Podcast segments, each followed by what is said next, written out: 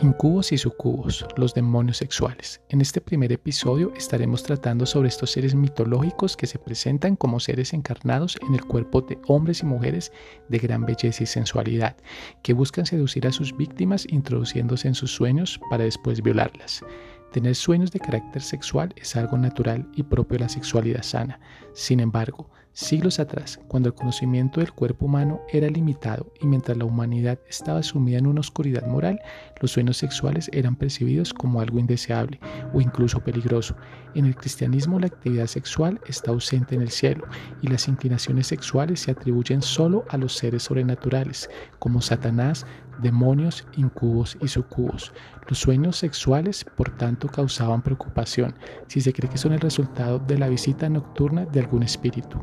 Tales sueños se atribuyeron una vez a espíritus o demonios conocidos como incubo y sucubo que buscaban a los humanos dormidos para tener relaciones sexuales con ellos. Un incubo es un demonio en forma masculina que busca tener relaciones sexuales con mujeres dormidas. El espíritu correspondiente en forma femenina se llama sucubo.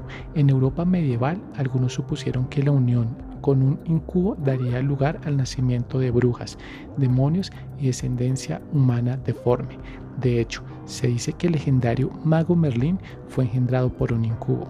Tanto los incubos como los sucubos se representan como seres encarnados en el cuerpo de hombres y mujeres de gran belleza y sensualidad, que buscaban seducir a sus víctimas introduciéndose en sus sueños, para después violarlas. Además de su seductora belleza, solían presentarse con características demoníacas, como cuernos, alas o incluso cola.